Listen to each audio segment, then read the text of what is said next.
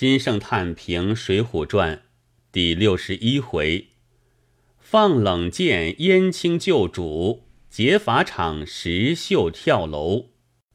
写卢员外宁死不从数语，语语英雄员外。梁山坡有如此人，庶几差强人意耳。俗本悉遭改篡，对之使人气尽。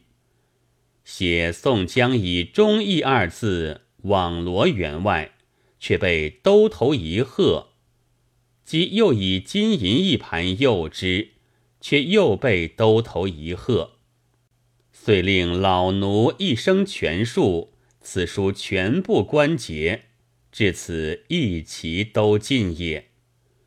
呜呼！其才能以权术网罗众人者。故众人之魁也，其才能不为权术之所网罗，如彼众人者，故亦众人之魁也。卢员外之作第二把交椅，成矣也。乃其才能不为权术之所网罗，而忠义不如。能以权术网罗众人者，之更为奸雄。呜呼！不雄不奸，不奸不雄。然则卢员外即欲得作第一交椅，又岂可得哉？读俗本至小以求起，不生笔墨疏略之疑。且谓以彼其人。即何至无数自资，乃万不得已，而且出于求起。既读古本，而使流泪叹息也。嗟乎！员外不知小乙，小乙自知员外。夫员外不知小乙，故不知小乙也。若小乙，而既已知员外矣。既已知员外，则更不能不知员外，更不能不知员外。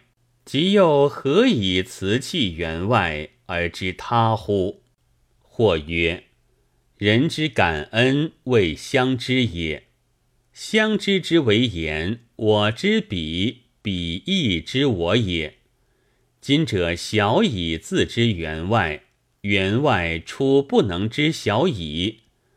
然则小矣又何敢于员外，而必恋恋不弃此而知他？曰：是何言哉？是何言哉？夫我知之人，是我之生平一片之心也，非将以为好也。其人而为我所知，是必其人。自有其人之异常耳，而非有所赖于我也。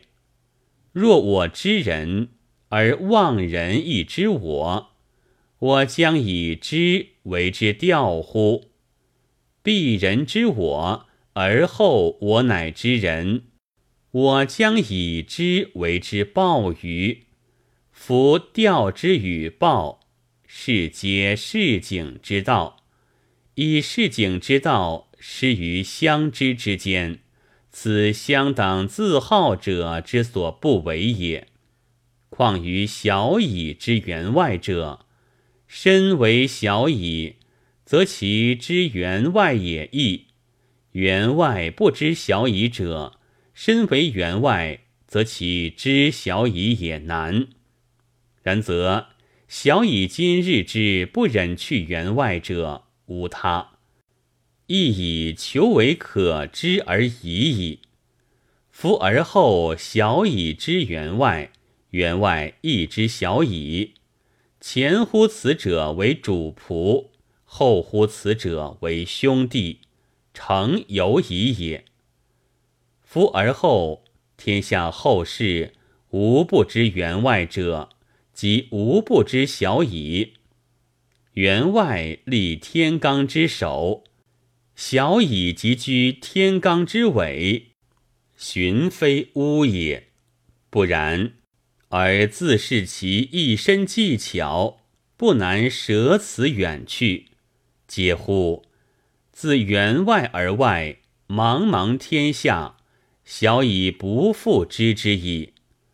夫舍我心所醉之之员外，而别事宜复不可知之人，小以而诸苟也者，则出于此。小矣而非诸苟也，如之何其不至于求其也？自有《水浒传》至于今日，彼天下之人，又孰不以燕小以歌为花拳绣腿、逢场笑乐之人乎哉？自我观之，仆本恨人，改自有《水浒传》至于今日。待曾未有人得知燕小乙歌者也。李后主云：“此中日夕只以眼泪洗面，是燕小乙歌之为人也。”蔡福出得牢来，接连遇见三人，闻是曾献迭出，使人应接不暇，故矣。乃无读第一段燕青，不觉为之一哭失声。哀哉！奴而受恩于主，所谓主由父也；奴而身知其主，则是奴由友也。天下岂有子之于父而忍不然，有之于有而得不然也？于枯静，不免满饮一大白；而读第二段礼故，不觉为之怒发上指，有事哉？昔者主之生之，可谓至矣尽矣；今之奴之杀之，亦复至矣尽矣。古称恶人，名曰穷奇。言穷极变态，非心所料，岂非此奴之谓于？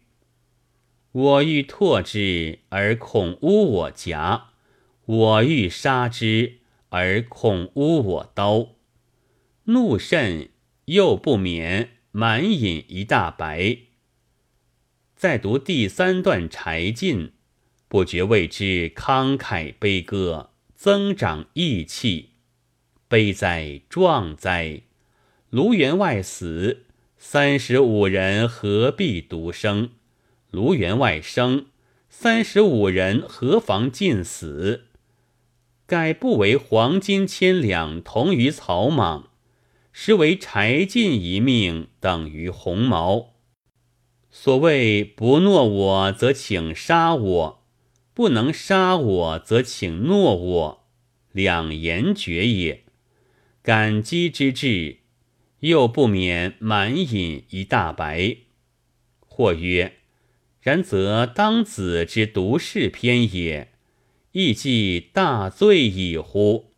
笑曰：“不然，事业大寒，童子先睡，竟无处所久，于未尝饮一白也。最先上梁山者，林武师也。”最后上梁山者，卢员外也。林武师是董超、薛霸之所押解也，卢员外又是董超、薛霸之所押解也。其押解之文，乃至于不换一字者，非奈安有江郎才尽之日，盖特特为此，以所一书之两头也。董超、薛霸押解之文，林鲁两传可谓一字不换。独至于写燕青之剑，则与昔日携鲁达之仗，虽无纤毫丝素相似，而又一样争奇，各自入庙也。才子之为才子，信矣。薛霸手起棍落之时，显绝矣。却得燕青一剑相救，乃相救不及一指，而满村发喊，枪刀为匝，一二百人又复擒卢员外而去。当是时，又将如之何，为小矣者，是不得不报梁山，乃无端行劫，反机至于不免。于一伏之中，而一险出平，骤起一险，一险未定，又加一险，真绝世之奇比也。比燕青至梁山，而后梁山之救至，不为虑燕青之迟，以书怪梁山之疏也。燕青一路自上梁山。梁山一路自来打听，则行路之人又多多矣。梁山之人如之何而知此人之为燕青？燕青如之何而知此人之为梁山之人也？公良辛苦而算至行劫，公良辛苦而算至行劫之前，倒插射阙。才子之为才子，信也。六日之内而杀宋江，不以险乎？六日之内杀宋江，而忠义得劫法场者，全赖吴用之见之早也。而今独于一日之内而杀卢俊义，此其事与宋江为急。而又出无一人欲为之地也。呜呼！生平好奇，其不忘至此；生平好险，险不忘至此。其险至于如此之极，而终又得结法场，才子之为才子，信也。